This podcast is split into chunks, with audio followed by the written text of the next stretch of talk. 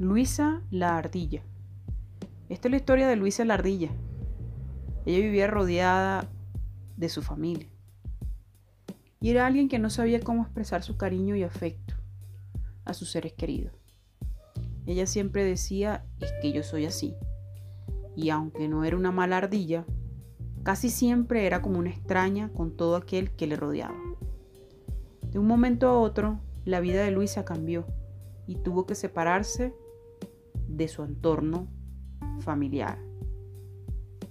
Y fue allí donde ella pudo entender lo importante de expresar su cariño y estar presente en la vida de sus seres queridos. ¿Cuántas veces no damos por sentado que la gente que nos rodea sabe lo que sentimos por ellos? entonces usamos frases como, obvio que mi mamá sabe que la amo. Claro que mis hermanos saben que estoy orgullosa de ellos. Por supuesto que mis amigos y parejas saben lo importante que son para mí.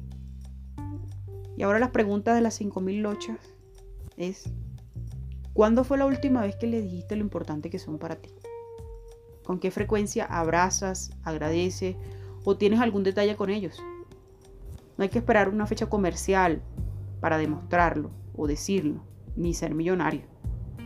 ¿Cómo crees que impactaría a nuestro entorno poner de moda los halagos, las demostraciones de afecto y hasta las disculpas cuando de metidas de pata se trata? Estoy segura que no puedo cambiar el mundo, pero es un respiro muy grande sentir que hago mi parte. Mucho cuidado con no ser como Luisa la ardilla. Estos son cuentos que no son cuentos, mi gente. Muchas bendiciones.